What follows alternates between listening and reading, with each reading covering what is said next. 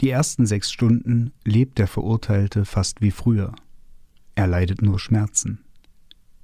Nach zwei Stunden wird der Filz entfernt, denn der Mann hat keine Kraft zum Schreien mehr. Hier, in diesen elektrisch geheizten Napf am Kopfende, wird warmer Reisbrei gelegt, aus dem der Mann, wenn er Lust hat, nehmen kann, was er mit der Zunge erhascht. Keiner versäumt die Gelegenheit. Ich weiß keinen und meine Erfahrung ist groß. Erst um die sechste Stunde verliert er das Vergnügen am Essen. Ich kniee dann gewöhnlich hier nieder und beobachte diese Erscheinung. Der Mann schluckt den letzten Bissen selten. Er dreht ihn nur im Mund und speit ihn in die Grube. Ich muss mich dann bücken, sonst fährt es mir ins Gesicht. Wie still wird dann aber der Mann um die sechste Stunde.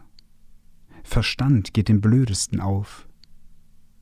Um die Augen beginnt es, von hier aus verbreitet es sich. Ein Anblick, der einen verführen könnte, sich mit unter die Egge zu legen. Es geschieht ja nichts weiter. Der Mann fängt bloß an, die Schrift zu entziffern. Er spitzt den Mund, als horche er. Sie haben gesehen, es ist nicht leicht, die Schrift mit den Augen zu entziffern. Unser Mann entziffert sie aber mit seinen Wunden. Das war ein Auszug aus In der Strafkolonie von Franz Kafka. Ihr hört wieder einmal Blaubart und Ginster, eine Stunde Literatur und gelesen hat diesen Auszug das verschollene Gründungsmitglied der Kafka-Band. Ah. Mario Osterland. Liebe Grüße an Jaroslav Rudesch an dieser Stelle. Ja, vielen Dank. Warme Worte zum Anfang, wie immer, vom Heizer des poetischen Hochofens, genannt Lesezeichen e.V., Ralf Schönfelder. Moin, moin. Lieber Mario, Franz Kafka, das ist unsere zweite Sendung zu Kafka. Mhm. Wir haben schon mal vor einigen Jahren über das Schloss gesprochen. Und diesmal geht es um In der Strafkolonie und ich glaube, das ist einer deiner Lieblingstexte von Kafka. Du bist ja ohnehin ein großer Freund und Leser der Kafka-Erzählung. Mhm. Ja, das ist so ein ähm, heimlicher Lieblingstext, würde ich fast sagen. Also eigentlich, natürlich ähm, hatte ich in der Schloss-Episode, glaube ich, schon mal erzählt, was Kafka für eine Bedeutung für mich hat. Und natürlich der Prozess und das Schloss, die Verwandlung, alle großen Werke, die einem sofort einfallen. Und alle kennen auch die Strafkolonie und alle sind noch beeindruckt von der Strafkolonie, aber sie wird nie zuerst genannt und sie wird auch nie als zweites genannt. Es ist irgendwie sowas wie ein heimliches Hauptwerk von Kafka, habe ich das Gefühl. Und mich lässt diese Erzählung aber auch nicht mehr los, seitdem ich sie das erste Mal gelesen habe. Und ich habe sie unzählige Male gelesen und auch immer wieder unter anderen Aspekten. Und als ich mich dann im Studium mal richtig damit auseinandergesetzt habe, also auch literaturwissenschaftlich, das macht ja eigentlich oft Lektüren auch kaputt oder das ist auch immer so ein bisschen mhm. Risiko, auch im Nachhinein dann, so mit einem gewissen Abstand zum Studium. Aber das gehört bis heute zu den absoluten Sternstunden äh, meines Literaturstudiums, als wir uns eingehend mit der Strafkolonie beschäftigt haben. Sehr viel unter so einem medienhistorischen Aspekt. Da kommen ah. wir dann ah. so gegen Ende der Sendung noch drauf zu sprechen, was das bedeutet. Aber so viel sei schon mal angedeutet. Das ist so ein Aspekt, der ein bisschen außen vor gelassen wird, oft bei Kafka, sich aber bei der Strafkolonie sehr gut anwenden lässt. Denn wir haben es hier mit einem Text zu tun, in dem es mal nicht um den Vater geht, in dem es mal nicht darum geht, wie man die bürgerliche Existenz mit dem Künstlerdasein unter einen Hut bringt und so. Also von daher auch ein bisschen Kafka atypisch, in, in dicken Anführungsstrichen, was so naja, den Erstzugang der Interpretation angeht. Vielleicht ist es auch deswegen so ein heimlicher Lieblingstext von mir, weil es eben mal nicht um so einen vordergründigen Vaterkonflikt und das Genannte geht. Ja, und ich glaube, du hast schon ein ganz wichtiges Wort jetzt auch angesprochen, nämlich das Wort Interpretation. Vielleicht erinnerst du dich daran, dass unsere erste Kafka-Sendung die Geburtsstunde der bunten Kreide war, die wir seitdem immer mal, ja. immer mal in der Sendung erwähnen. Mhm. Das hat den Hintergrund, dass wir also darüber gesprochen haben, dass es uns beide, also mich, ich, für mich gilt das nach wie vor, ich kann das so sagen, äh, ein bisschen stört, dass so eine Idee im Raum steht, dass man bei Kafka einen Schlüssel finden müsste, mhm. um die Erzählung aufzuschließen, was wahrscheinlich auch daran liegt, wie eben im Deutschunterricht Literatur vermittelt wird, als sei es die Aufgabe der Leser herauszufinden, was der Autor damit sagen will, damit man dann eine schön, ein schönes Tafelbild eben mit bunter mhm. Kreide machen kann, eine Parabel, wo auf der einen Seite ein Motiv steht und auf der anderen Seite die Bedeutung. Und ich habe es, glaube ich, auch damals gesagt, ich glaube, das ist einer der Gründe, warum viele Menschen im Erwachsenenalter das Interesse an Büchern verlieren, hm. weil wer hat schon Lust darauf, sowas zu machen. Ne? Ja, weil man immer das Gefühl vermittelt bekommt, dass das, was im Text steht, irgendwie uneigentlich ist. Ja, genau. Und das Eigentliche hinter dem Text ist und dass jeder, jeder literarische Text irgendwie ein Rätsel ist, das es zu entschlüsseln gibt. Besonders äh, bei zu, zu entschlüsseln gilt. Aber das ist halt Quatsch. Ne? Also was, was äh, will der Autor damit sagen? Habe ich wahrscheinlich schon in der ersten Kafka-Sendung gesagt, äh, ist der größte Quatsch, sondern die Frage ist immer, was sagt der Text? Das ist das Interessante. Ja, und was sagt er mir? Also was, was, genau. welche Gedankengänge löst er bei mir aus? Welche Motive erkenne ich darin? Es gibt von Umberto Eco ein Zitat in seinem Buch Die Nachschrift zum Namen der Rose. Mhm. Da sagt er, Bücher sind Maschinen zur Erzeugung von Bedeutung. Und auch wenn ich persönlich Maschinenmetaphern nicht mag, glaube ich, hatte damit absolut recht. Und zwar eben zur Erzeugung von Bedeutung, also ja, im ja. Leseprozess und im Auseinandersetzungsprozess. Und ich glaube, vielleicht können wir in dieser Sendung das machen, keinen Schlüssel liefern, aber darüber sprechen, welche Motive und welche Motivstränge uns äh, aufgefallen sind und bei uns Gedankengänge hm. ausgelöst haben. Du magst also keine Maschinenmetaphern. Ja. Willkommen in der Strafkolonie, sage ich da nur. Ja. Aber was man halt hinzuziehen kann, das vielleicht noch ähm, vorneweg, ähm, das ist dann tatsächlich aus, was man so aus Tagebüchern, nicht nur bei Kafka, sondern generell bei Autoren, aus Tagebüchern, aus Notizbüchern und so weiter heranziehen kann für eine Interpretation oder für eine Analyse womit sich die Leute tatsächlich beschäftigt haben in ihrem Leben, umfeldmäßig um den Text, das Material. Das finde ich wiederum legitim. Alles dann aber interpretieren zu wollen, wie ja. eigentlich äh, hat er das und das verarbeitet, was man eigentlich nicht wissen kann. Was ja. man sozusagen aus biografischen, biografischem ja. Material spekulierend herauszieht oder heranzieht. Ich, ja, Heike. also genau. Ich wäre dafür, den Text nicht zu interpretieren im Sinne von einer großen, alles einschließenden, runden Interpretation, sondern über den Text zu meditieren. Ja, wir meditieren jetzt über die Strafkolonie. Zuvor natürlich, Ralf, worum geht es in dem Text? Ja, unsere Hauptfigur der Erzählung ist ein Forschungsreisender, der eine Strafkolonie besucht. Wir wissen nicht genau, wo diese Strafkolonie liegt. Sie liegt in den Tropen irgendwo. Sie gehört zu einem Land, von dem wir auch nicht genau wissen, welches Land das ist, wer da seine Strafgefangenen hinschickt in die Tropen. Wir wissen aber so viel, dass unser Forschungsreisender aus Europa stammt und wahrscheinlich die Strafkolonie nicht zu einem europäischen Land gehört, denn es spielt eine gewisse Rolle äh, an einer Stelle. Mhm. Er ist dort bei einem Offizier, ein Offizier dieser Kolonie führt ihm ein Apparat vor, mit dem die Todesstrafe vollstreckt wird.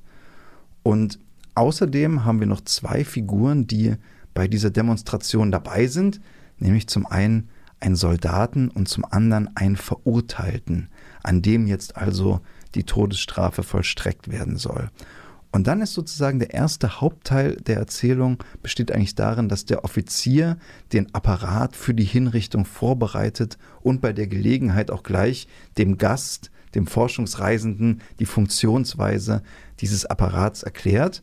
Und es ist ganz lustig, er sagt also, der Apparat besteht im Grunde aus drei Teilen und für diese Teile haben sich volkstümliche Namen eingebürgert. Also es gibt einen unteren Teil, dieser Teil heißt das Bett.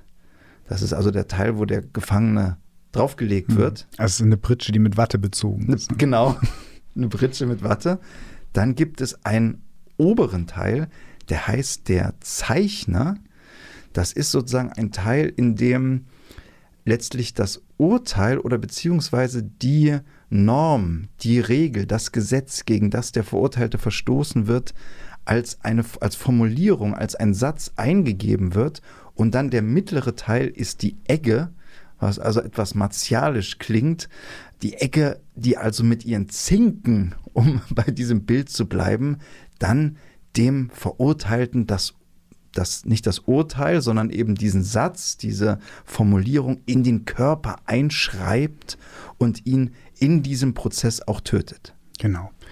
Und der ganze Mechanismus funktioniert auch so, dass dieses äh, Schreiben mit der Egge, das ist ja eigentlich ein landwirtschaftlicher Begriff, also ein landwirtschaftliches Gerät, äh, dass während dieses Prozesses dieses Bett vibriert, sodass quasi der ganze Körper beschrieben werden kann und dann eben auch nach sechs Stunden der Körper, also diese ganze Tortur dauert zwölf Stunden und nach sechs Stunden wird der Körper gedreht, damit also auch jede Seite sozusagen vollständig beschrieben werden kann.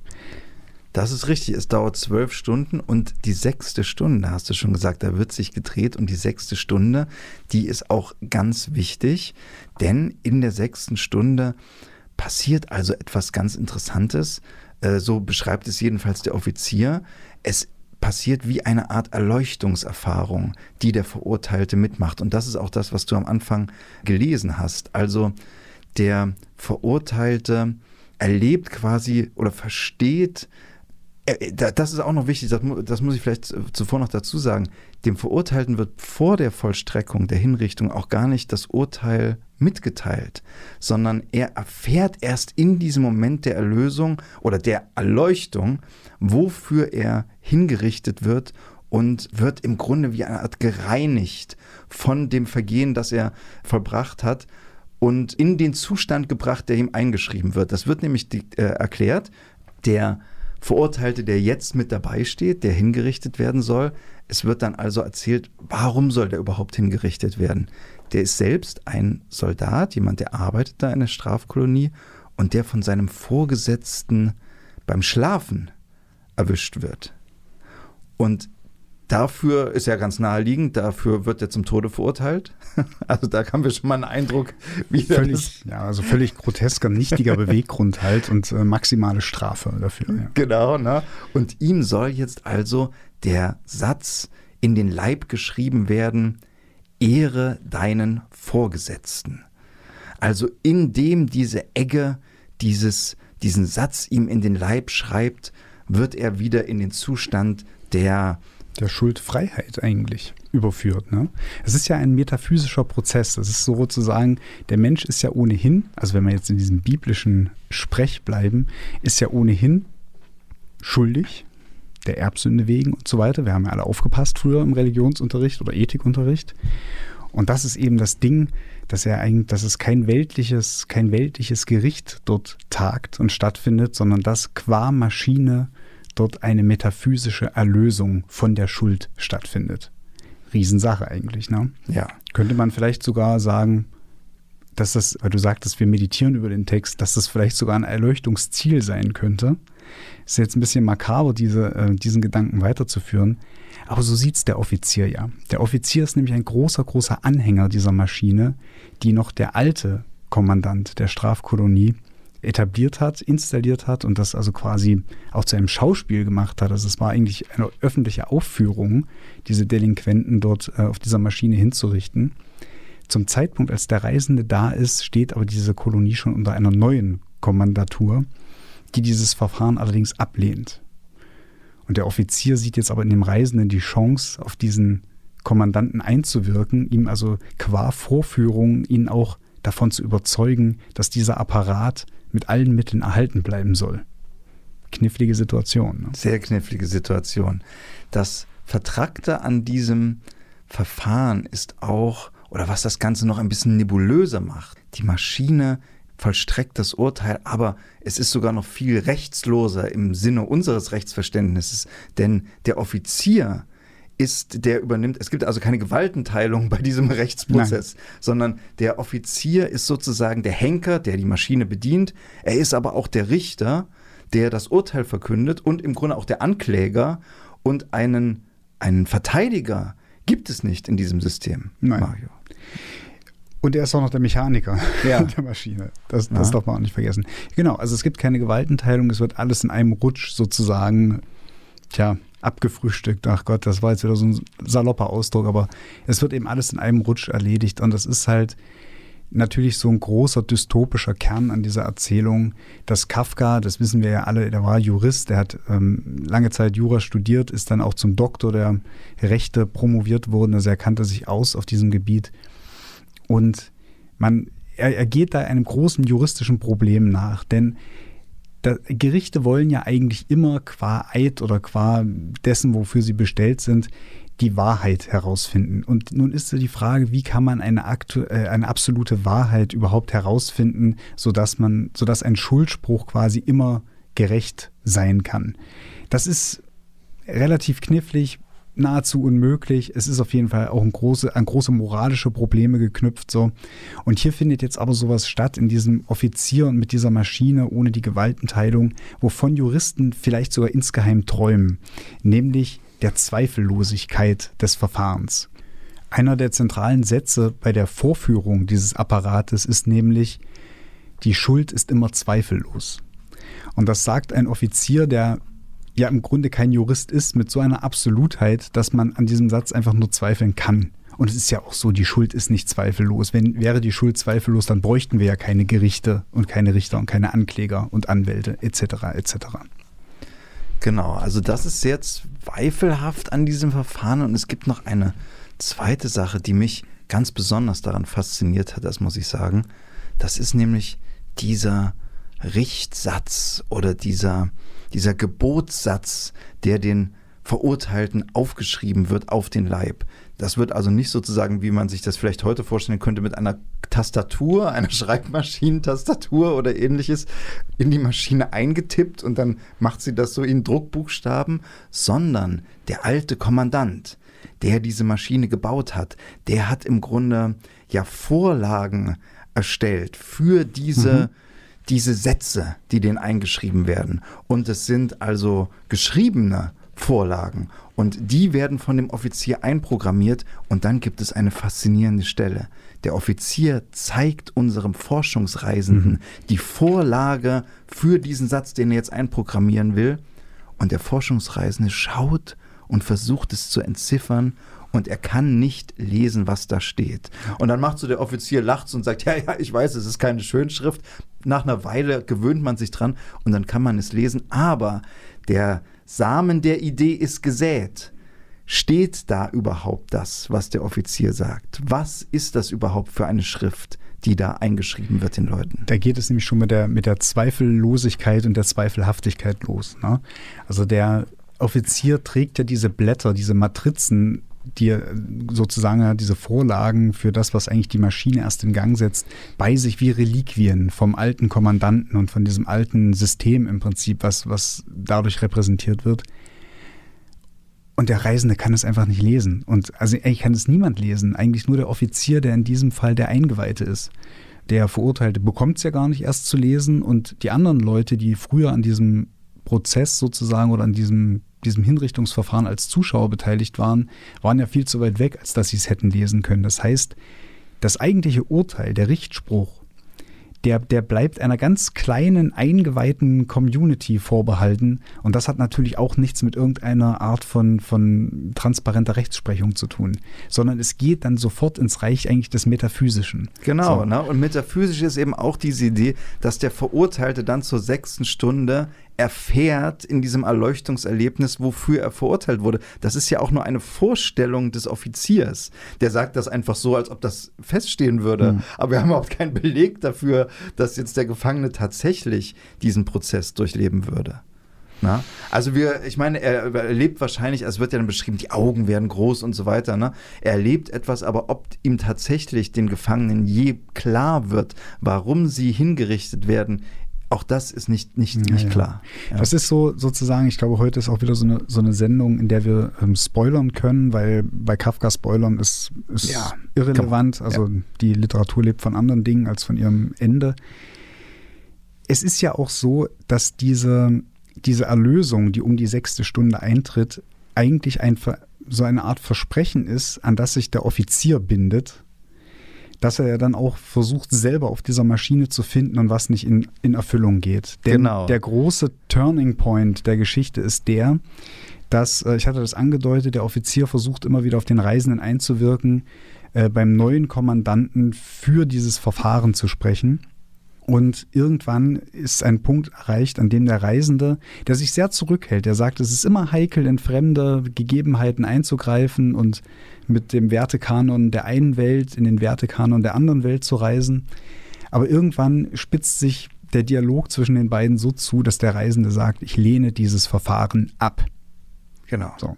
Erst sagte sie, sie, und sie überschätzen meinen Einfluss und wollen wir doch mal abwarten, ob der Kommandant mich überhaupt noch mal vorlässt und so. Aber irgendwann ist, er sagt, sagt er es rundheraus, ich lehne das Verfahren ab. Das heißt noch nicht, dass der neue Kommandant dieses Verfahren tatsächlich auch abschaffen wird. Aber der Offizier ist überzeugt davon. Aber der Offizier ist überzeugt davon. Und das ist ähm, auch wieder so ein kniffliger, eigentlich auch so ein typischer Kafka-Moment. Ne? Es gibt dann nur diese absoluten Richtsprüche und so. Der Offizier könnte ja warten und sagen, okay, der Reisende lehnt es ab, aber er tut es nicht. Er zieht sofort seine persönlichen Konsequenzen.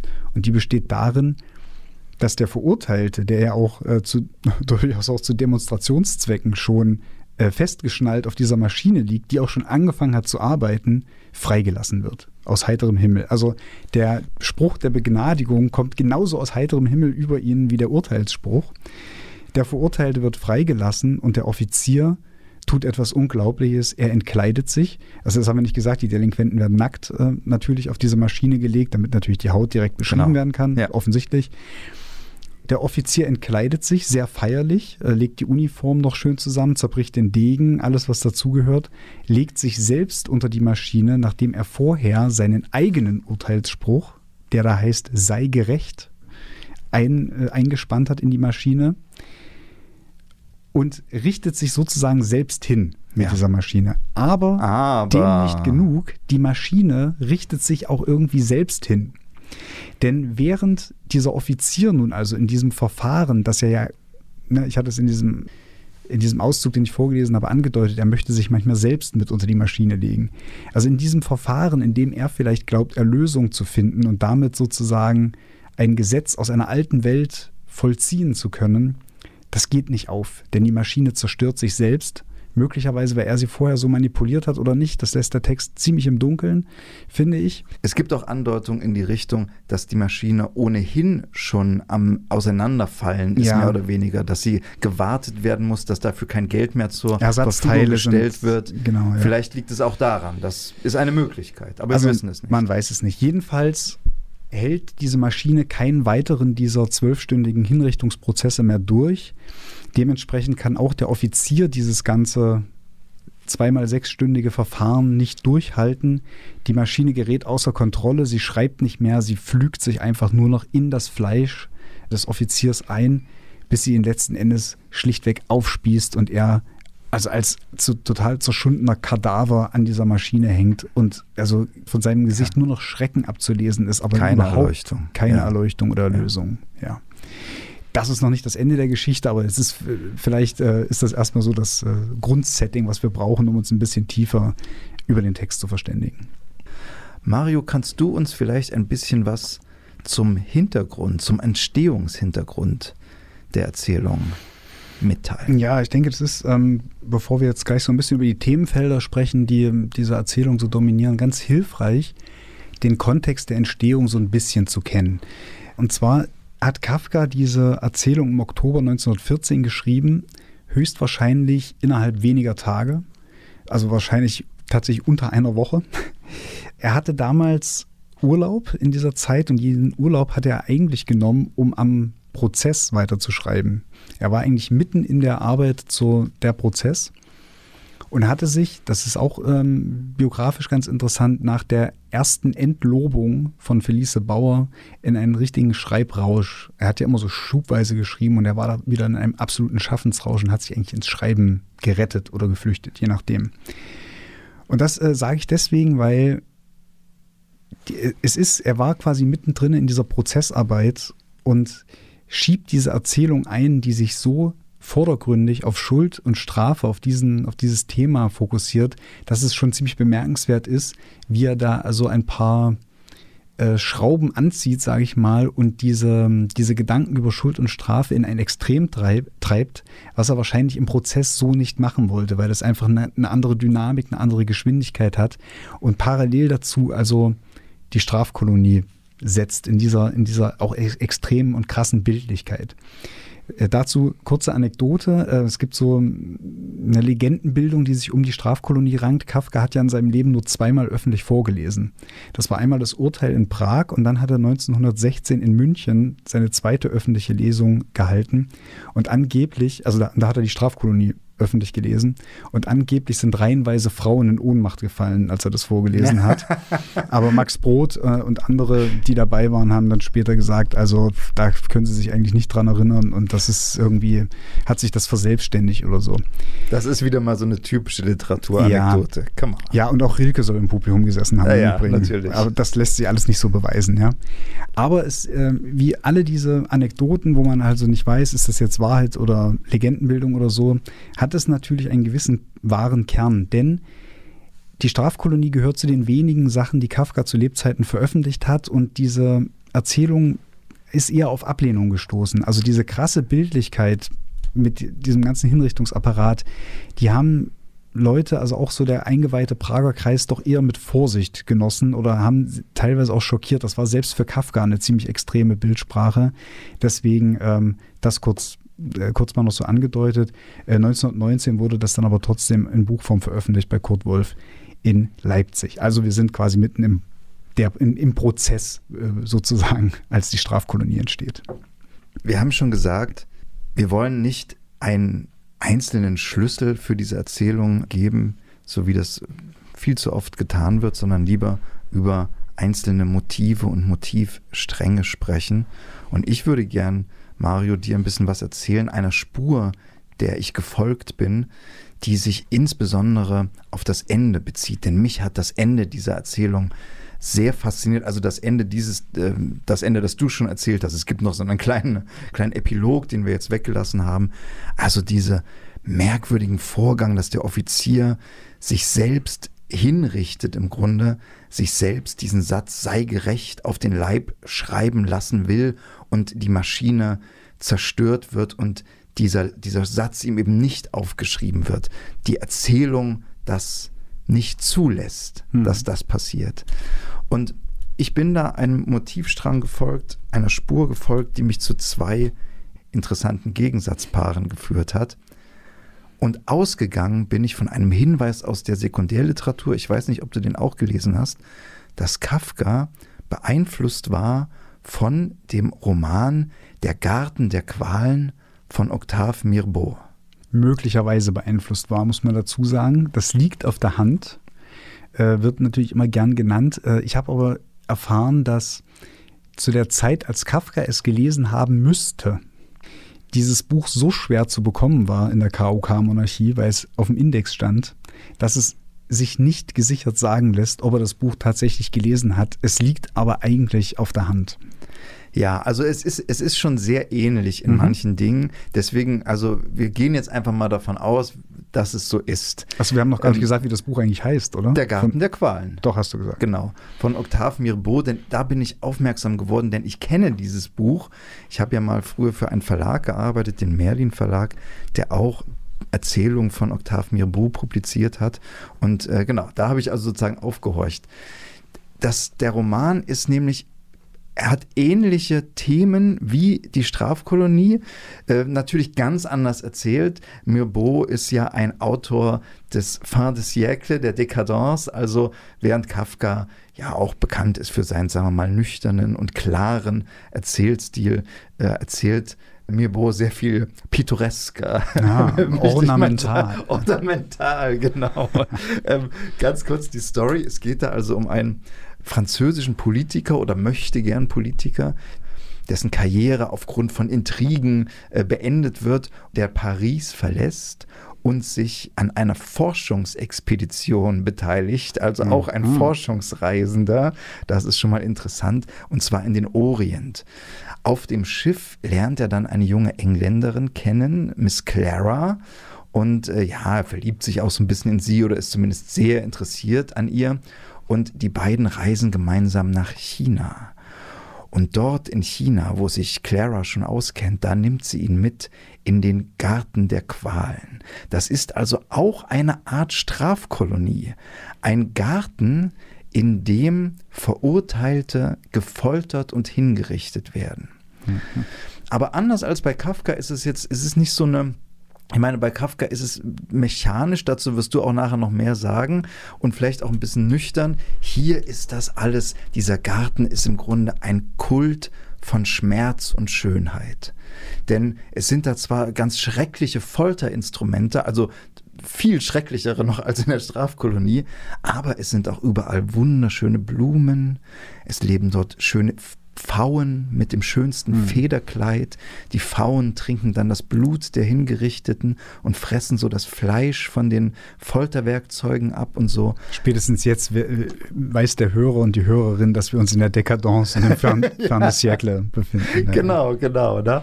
Und das Interessante daran ist, dass dann die Clara eben davon sehr angezogen ist. Ne? Deswegen gilt der Roman auch so als erotischer Roman, weil sie also sich daran ergötzt, diese Folterungen mhm. zu hm. sehen. Und unser, äh, unser Ich-Erzähler, der Hauptfigur, der findet das nicht ganz so gut. Und dann gibt es da, das ist so ein Konflikt zwischen den beiden, das soll reichen zum Inhalt. Und dann ist es interessant, wie sie, die Clara, ihr Verhalten verteidigt. Sie sagt unter anderem, hast du im Liebesakt denn nie zum Beispiel daran gedacht, ein schönes Verbrechen zu begehen? Hm. Das heißt, dein Ich über alle sozialen Vorurteile und alle Gesetze, kurz über alles zu erheben. Es wird hier also aufgemacht, dieser Gedanke des Überschreitens der Grenze, des Überschreitens des Gesetzes, obwohl sie genau genommen natürlich Leute beobachtet, die dafür bestraft werden, dass sie diese Grenze überschritten haben. Und das ist sozusagen der eine, dieses eine Gegensatzpaar, das glaube ich auch in der Strafkolonie eine wichtige Rolle spielt, die Unterwerfung unter die Grenze und die Überschreitung der Grenze. Ja. Ja. Übrigens, wer sich dafür interessiert, Georges Bataille hat viel ja, darüber nachgedacht. Äh, das könnte man, könnte man sich einmal anschauen. Georges Bataille, die Erotik, gibt es jetzt wieder neu aufgelegt bei äh, Mattes und Seitz, glaube ich. Ja, und da wird also so ein verrückter Gedanke entwickelt und auch das ist bei Kafka dabei, nämlich diese, diese Erkenntnis, dieser Erkenntnisgedanke. In der Strafkolonie, in dem das Gesetz vollzogen wird, gelangen die Verurteilten zu einer Erkenntnis. Sie spricht davon, wie durch die Überschreitung der Grenze eine Ich-Erkenntnis, ne? eine mhm. Verherrlichung des Ichs stattfindet. Das finde ich schon mal sehr interessant. Und dann hat mich das noch einen Schritt weitergeführt und dann komme ich auch gleich zu, zu unserem Offizier zurück.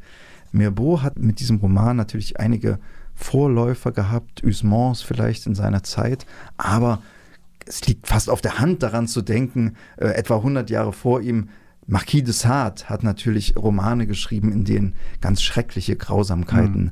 geschildert wurden, so Abenteuerromane, in denen Antihelden ganz schlimme Dinge tun und die eigentlich moralischen Helden ganz schreckliche Dinge erleiden müssen. Ne? Ja. Also auch noch viel schlimmer als das alles.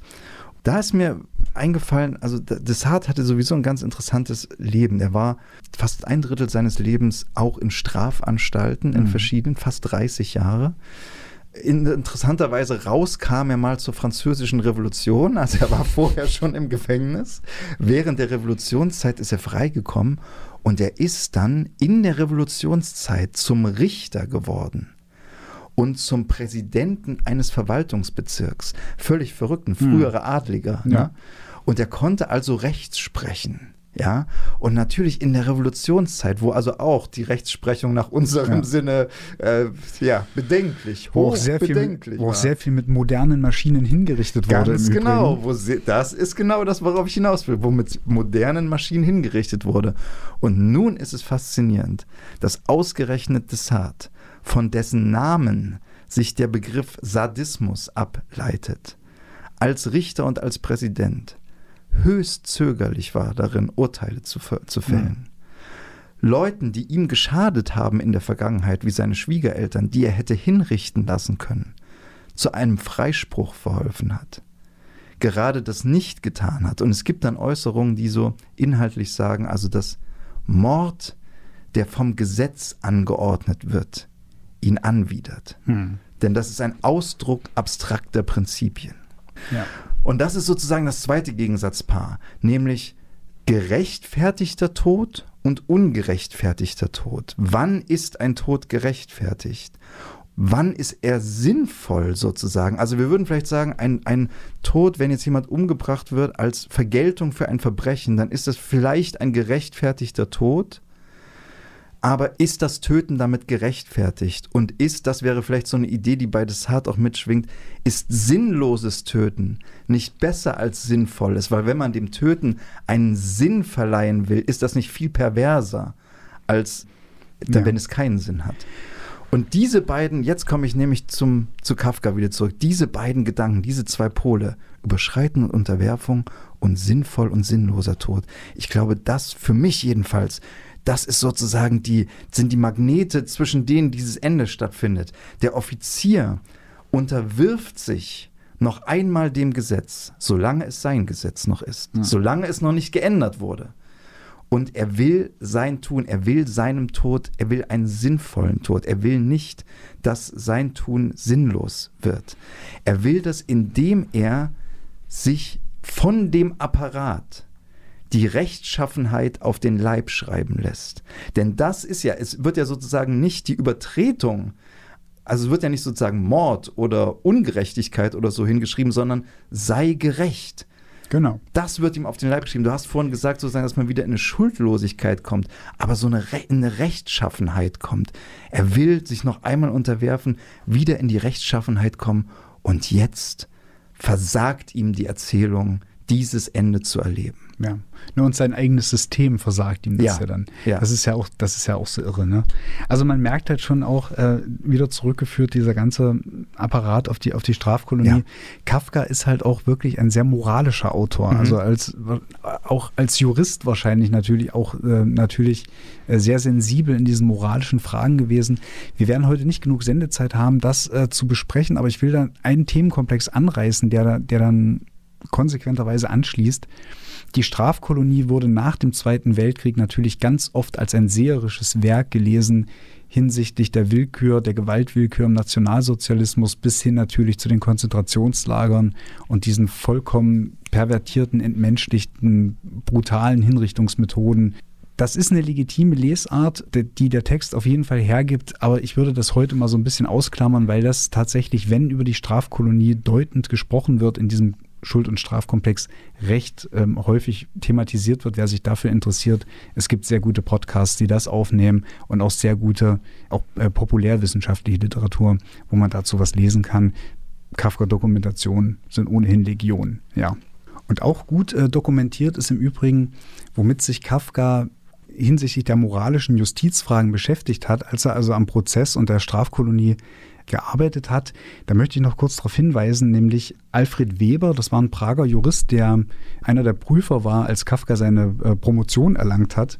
Der hat ein, ein Essay geschrieben namens Die Beamten oder Der Beamte von 1910 und da setzte sich vor allen Dingen mit der, also der bürokratischen Justizstruktur in Strafkolonien auseinander.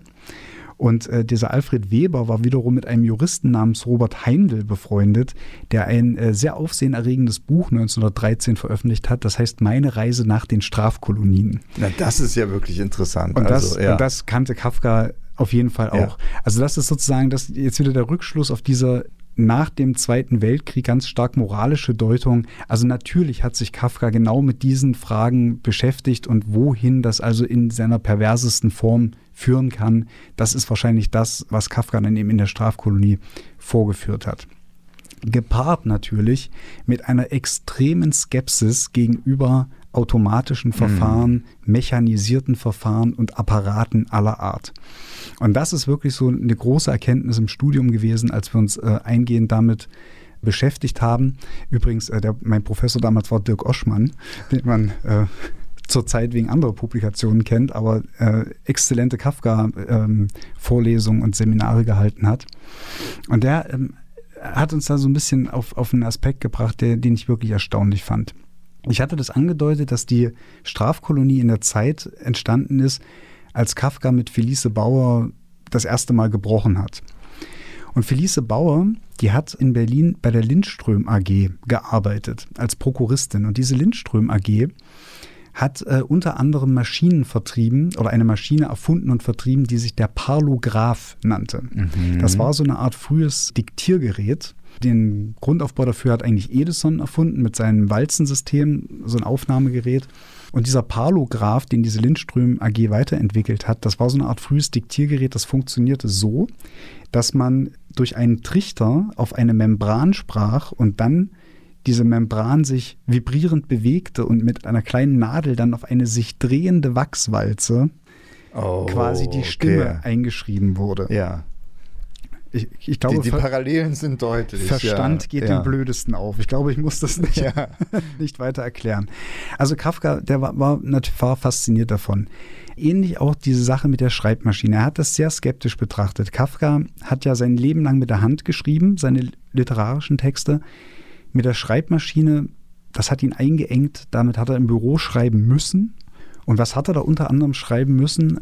Gutachten und Berichte darüber, wie Menschen, er hat ja bei der Arbeiterunfallversicherung gearbeitet und hat dort Berichte darüber geschrieben, wie sich Menschen an maschinellen, automatisierten Holzhobelmaschinen die Finger abgeschnitten haben oder eben wie es da zu Arbeitsunfällen kam. Mhm. Das heißt, er hatte die ganze Zeit oder, oder, war er umgeben irgendwie von Apparaten, von Maschinen, die entweder nicht richtig funktionieren, die irgendwie einengend wirken oder die eine Art von Fortschritt mit sich bringen, den äh, Kafka skeptisch gegenüberstand, weil dieses, äh, was man in den Paulographen reingeschrieben hat und eben sozusagen für immer aufgezeichnet war, konnte natürlich auch für immer gegen einen verwendet werden. Mhm. Da, so diese, diese juristische Spange, die ich da quasi im Kopf habe. Also das ist ein extrem interessanter Komplex, wie ich finde, dass Kafka tatsächlich so eine Art äh, früher Medienkritik geübt hat, wenn man das so will. Also, jetzt sind wir schon wieder auf diesem Eis, so was wollte der Autor damit sagen. Ich glaube nicht, dass er das sagen wollte und damit sozusagen die Fahne gegen die, gegen die Moderne oder sowas hochhalten wollte. Aber er wusste in seiner sensiblen Betrachtung von modernen Maschinen, die für ihn sehr hoch symbolisch aufgeladen waren, das so literarisch zu nutzen, dass er so ins Extreme treibt und diese wahnsinnige Vernichtungsmaschine aus dieser Strafkolonie damit dann erstellen konnte oder das sozusagen als Vorlage diente. Eigentlich wahrscheinlich eher sogar die Dupliziermaschine, die es dann also im Folge dieses Parlographen gab, weil die wurde dann erfunden, damit man diese diese Aufzeichnung also tatsächlich dann auch für bürokratische Apparate kopieren konnte, verschicken konnte. Und man hat dann damals auch schon natürlich schon überlegt, so in den Zehnerjahren, ob man diese Diktiergeräte, ob, äh, ob man die nicht auch bei Gericht verwenden kann. Ja, also ob man nicht bei ja. Verhören und so weiter irgendwelche Aussagen aufnehmen kann, die dann halt immer wieder vorgespielt werden können, dass man sich darauf beruft, was hat denn der Angeklagte oder der Zeuge, sagen wir es mal so, zu diesem und jenem Zeitpunkt eigentlich von sich gegeben.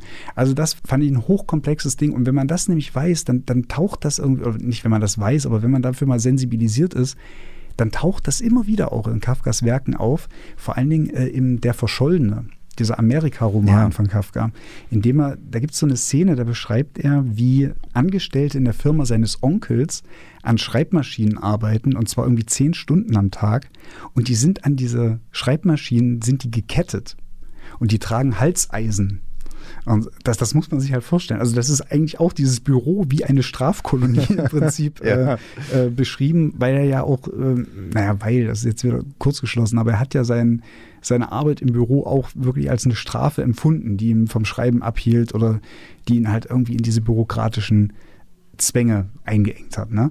Und äh, übrigens, muss ich kurz einschieben, Gleichzeitig hat ja Kafka auch, das wissen wir aus den Tagebüchern, das Schreiben, wenn er dann Zeit dann fürs Schreiben hatte, ob per Hand oder per Schreibmaschine, also dann natürlich per Hand, wenn er literarisch geschrieben hat, es aber auch immer ihm wahnsinnig angestrengt hat und es teilweise sogar als eine Strafe empfunden hat dass er auch immer irgendwie gegen Schreibblockaden irgendwie anschreiben musste. Und da gibt es eine wahnsinnig, also in diesem Zusammenhang, eine wahnsinnig interessante Tagebuchnotiz auch von 1914. Allerdings aus dem Januar 14, also im Oktober 14 hat er die Strafkolonie geschrieben. Im Januar 14 schreibt er bereits Folgendes in sein Tagebuch. Letzthin, als ich wieder einmal zu regelmäßiger Stunde aus dem Aufzug stieg, Aufzug eine Maschine, aus dem Aufzug stieg, fiel mir ein, dass mein Leben mit seinen immer tiefer ins Detail sich uniformierenden Tagen, den, also die uniformierenden Tage im Büro, ist klar, klar, klar ja. den Strafarbeiten gleicht, bei denen der Schüler je nach seiner Schuld zehnmal, hundertmal oder noch öfter den gleichen, zumindest in der Wiederholung sinnlosen Satz aufzuschreiben hat, Nur dass es sich aber bei mir um eine Strafe handelt, bei der es heißt, schreib so oft und solange du es aushältst. Ist doch faszinierend, oder? Ja. Diese ganze Problematik dieser Schriftmetaphysik, die wir schon mal angesprochen haben, kommt da wieder zum Tragen. Interessant halt auch diese Sache mit dieser Mechanik, gerade auch in der Strafkolonie. Das ist ein, ein, interessantes Paradox mit diesen Maschinen. Das Maschinelle steht ja eigentlich für die Moderne und das oder für den Fortschritt. Aber diese Maschine in der Strafkolonie, die bringt ja keinen Fortschritt. Ja. Das ist ja das Paradox. Sie steht eigentlich für schon wieder für eine alte Zeit, für eine Zeit, die vergangen ist und die genau. überwunden werden soll. Genau, das, ja? sie wird mittelalterlich, sagt der Offizier einmal. Sie, genau. Womöglich sehen Sie das als mittelalterlich an, Sie Europäer. Und sie ist aber halt immer noch da und es wird mit ihr geschrieben und, und die Leute werden sozusagen damit zu Tode tätowiert. Also das heißt, die, die Schrift, die Schrift an sich, also nein, vielmehr das Schreiben, das wird eigentlich zur Strafe. Und okay, ich bin nicht frei ganz davon von solchen biografischen Deutungen, aber das Schreiben als Strafe, als so eine greifbare Metapher dort wieder vorzufinden, das leuchtet mir wirklich im Umfeld der Tagebücher und dessen, was sich in Kafkas Leben 1914 vollzogen hat, dann doch ziemlich zwingend ein. Und unter diesen biografischen Aspekten betrachtet, führt das noch zu so einem anderen Symbol, was mich ziemlich fasziniert hat, was ich jetzt einfach nochmal loswerden will, um das als Gedanken mal zu droppen und da kann jeder in seinem Selbststudium noch weiter forschen oder sich da so seinen Reim drauf machen. Ja, bitte. Denn zu dem Zeitpunkt, als Kafka dann, also nach diesem turbulenten Jahr der Entlobung von Felice Bauer, im Oktober als Junggeselle die Strafkolonie schreibt, ist er eigentlich selber wieder auf so einem, also persönlich, auf so einer Motivebene, auf so einer Motivebene geworfen, die im gesamten Werk von Kafka eine sehr, sehr bedeutende Rolle spielt, nämlich das Junggesellendasein und die Frage, wie man sich als Mann in diese bürgerliche Gesellschaft fügen kann, natürlich durch Ehe, das ist halt der, so ein großer Komplex, und gleichzeitig aber so, sozusagen die Freiheit der Selbstverwirklichung qua Schreiben aufrechterhalten kann. Ja. Das ist ein Topos, den Kafka nicht exklusiv hat, aber der bei Kafka natürlich einen sehr großen Raum einnimmt.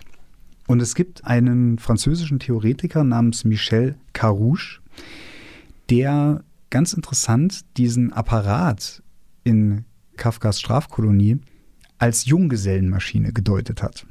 Hast du schon mal Ach, den Begriff was? Junggesellenmaschine? Junggesellenmaschine? Hast du diesen Begriff schon mal gehört? Ich kenne die Hamlet-Maschine, ja. aber nicht die Junggesellenmaschine. Nee, Wobei das auch psychoanalytisch auch äh, sehr interessant ist. nee, also die Junggesellenmaschine, das ist ein Begriff, den hat zuerst Marcel Duchamp geprägt, ah, der Künstler. Ja, ja. Äh, zufälligerweise 1913, also knapp bevor Kafka die Strafkolonie geschrieben hat.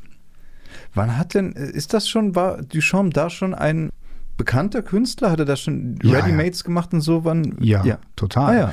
also Duchamp, der hat ja ähm, ein Jahr, wiederum ein Jahr vorher, 1912, sein bekanntes Gemälde Der Akt eine Treppe herabsteigend Nummer 2 äh, gemalt und das dann auch öffentlich ausgestellt in Amerika, hat einen Riesenskandal verursacht und also Duchamp war bekannt in der Zeit. Das ah, war so, das waren eigentlich die Durchbruchsjahre für Duchamp. Und er hatte sein erstes Hauptwerk geschaffen, das kurz das große Glas genannt wird. Der eigentliche Titel heißt aber Die Braut von ihren Junggesellen entkleidet sogar. okay, Etwas sperriger Titel, ja. aber sehr, äh, sehr wichtiger Titel.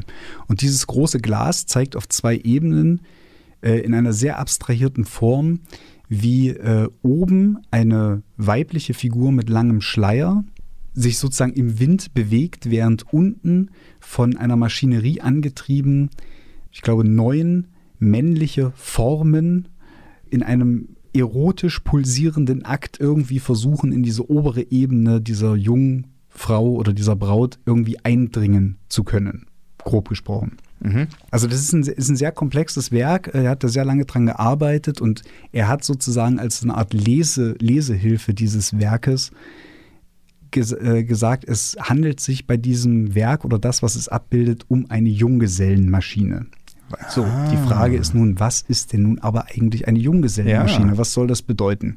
Ich lese das kurz ab, weil es äh, nicht, so ganz, nicht so ganz einfach ist. Also die Junggesellenmaschine ist laut Duchamp die Vorstellung, die Vorstellung einer Maschine, die erotisch-sexuelle Vorgänge automatisiert und dabei Liebe in einen Todesmechanismus umwandelt.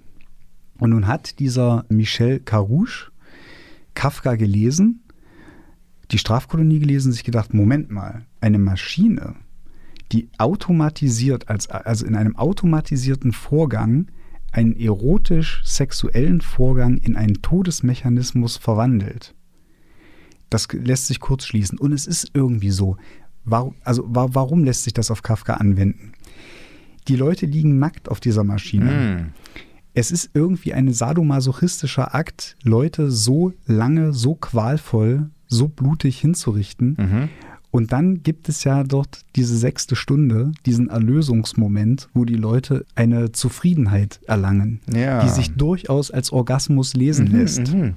Man bekommt Lust, sich selbst auf diese Maschine zu legen, sagt der Offizier. Ich paraphrasiere das ja, jetzt so. Ja, ich verstehe. Ja. ja. Das ist natürlich eine höchst psychoanalytische, psychosexuelle Deutung und Lesart des Ganzen.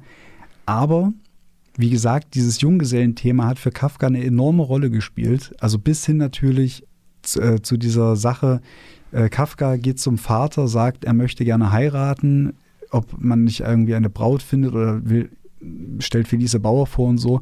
Und die Antwort von Kafkas Vater ist, wie du willst heiraten. Wenn du es so nötig hast, dann zeige ich dir, wo die Nutten in Prag stehen. Das oh. war, war, die Antwort des Vaters. Ach, wirklich? Ja, ja. Wow.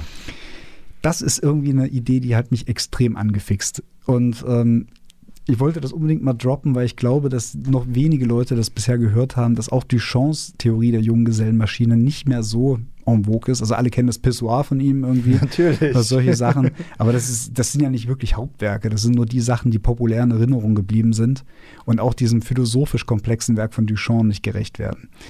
Ich finde jedenfalls, dass dieser Strafkolonieapparat sich da gerade auch mit Rückgriff vielleicht auf äh, Octave Mirbeau durchaus eignet, um so symbolisch gedeutet zu werden. Also das wäre zumindest eine Lesart. Wir hatten das ja jetzt mehrfach betont in dieser Sendung. Wir wollen das nicht ausdeuten. Richtig. Wir können es aber auch nicht ausdeuten. Und warum nicht? Warum? Weil die Maschine in der Strafkolonie ähnlich wie das Ungeziefer, in das Gregor Samsa verwandelt ist, ähnlich wie das Schloss, also das Schloss an sich. Oder, das nie erreicht wird. Genau, das nie erreicht wird im Roman. Oder eben das Gericht im Prozess, das irgendwie durch hunderttausend Kammern immer labyrinthischer wird, aber das eigentliche Gericht irgendwie nie erreicht wird, eine leere Metapher darstellt. Oh. Kafka hat extrem viel. Ein schönes Wort, eine leere Metapher. Ja, eine leere Metapher. Da hat sich dein Germanistikstudium doch gelohnt manchmal naja, für solche schönen Begriffe. So manchmal, es gab so Sternstunden. Ne? Ja, ja. ja. Also normalerweise ist ja eine Metapher dazu da, dass sie äh, symbolisch verkürzt etwas darstellt, das sich dann ausdeuten lässt man denkt natürlich immer daran, ah, Gregor Samsa verwandelt sich in ein Insekt, was hat das zu bedeuten? Das ist doch bestimmt ja. eine Metapher für etwas und eine Metapher kann man deuten und interpretieren. Also, was wollte uns der Autor damit sagen? Aber so funktioniert Kafka generell nicht. Er hat mit leeren Metaphern gearbeitet, die ganz oft das Zentrum seines Schreibens, also nicht das Schrei des Schreibens, sondern seiner Texte darstellt. Und damit hat Kafka, dieser clevere Hund, alle Vorkehrungen dafür getroffen, dass seine Werke eben nicht letztgültig deutbar und auszuinterpretieren sind. Denn als Leser passiert dir, wenn du Kafka liest, genau das Gleiche wie seinen Protagonisten. Man weiß genau so viel, wie eben im Text dasteht. Man weiß, aha, ich bin jetzt ein Ungeziefer, aber wie kam das? Wie komme ich wieder raus aus dieser Sache? Was hat das zu bedeuten? Das wird man als Leser nie erfahren, genauso wenig wie es Gregor Samsa erfährt. Man wird genauso wie Josef K. als Leser niemals hinter diesen ganzen Sinnapparat oder Unsinnsapparat oder Willkür oder Groteskapparat oder was auch immer, man merkt das schon jetzt an dieser Wortwahl, in wie viele Richtungen das gehen kann, man wird niemals im Gericht ankommen und tatsächlich da irgendwie einen Sinn sich äh, machen können und man erreicht genauso wenig wie K als Leser das Schloss. Ja. Und dieses Verfahren, das ist sozusagen der Unique Selling Point von Franz Kafka, wenn man so fragt, was hat der denn nun eigentlich der Weltliteratur gegeben, was vorher kein anderer gemacht hat. Das ist der Unique Selling Point von Franz Kafka. Dieses Verfahren nennt sich einsinniges Erzählen. Der Leser weiß genauso viel wie die Protagonisten und bei dem Versuch, irgendwie weiter voranzukommen, verstrickt er sich nur immer mehr. Und deswegen sind die Werke von Kafka nicht auszudeuten. Und das ist in letzter Aber auch so faszinierend. Deshalb, Natürlich ne? faszinierend. Deswegen so ja. faszinierend für so viele verschiedene Leute. Und deswegen auch quasi ein, ein Autor der klassischen Moderne par excellence, weil das natürlich auch das Lebensgefühl der immer komplexer, immer moderner, immer scheinbar fortschrittlicher werdenden Welt, dass 1914, als die Strafkolonie geschrieben wird und auch noch der Erste Weltkrieg ausbricht, das haben wir noch gar nicht erwähnt gelassen, aber das liegt natürlich auch auf der Hand. Ne? Das bildet das eben ab, dieses Lebensgefühl auch. Und in letzter Konsequenz, also das ist jetzt sozusagen eine analytische Ausdeutung, das ist jetzt eigentlich tatsächlich Literaturwissenschaft, was ich, was ich hier so grob skizziere. Es sei dir verziehen heute mal. Diese, Dankeschön diese Analyse führt dann eigentlich in letzter Konsequenz auch dieses, dieses unsägliche Wort Kafkaesk ad absurdum. Denn Kafkaesk ist jetzt immer irgendwie alles so was komisches, surreal, was sich nicht deuten lässt, mysteriös, nicht deutbar und so weiter und so fort. Aber was eigentlich Kafkaesk an Kafkas Schriften ist, das erzählt eigentlich die, das Prinzip der Lernmetapher oder die Analyse der Lernmetapher und das einsinnige Erzählen. Das ist eigentlich das, was Kafka Kafkaesk macht und deswegen kann man sich diesen Begriff auch langsam erschenken. Okay, also wenn man sich da wirklich rein versinken will, in dieses ganze, wie ist Kafka zu dieser Erzählung gekommen? Warum fügt sich das wie in das Werk ein? Was hat er möglicherweise gelesen in der Zeit? Es gibt, ich glaube, nur noch antiquarisch, aber es ist noch zu bekommen, bei Klaus Wagenbach im Verlag eine super Ausgabe nur von der Strafkolonie als Einzelbuch mit diesem ganzen Material und dieser ganzen Dokumentation, was es mit dieser Erzählung auf sich hat auch das zeigt nochmal, was das eigentlich für eine Sonderstellung im Werk hat. Also es ist eine wirklich sehr ungewöhnliche Geschichte.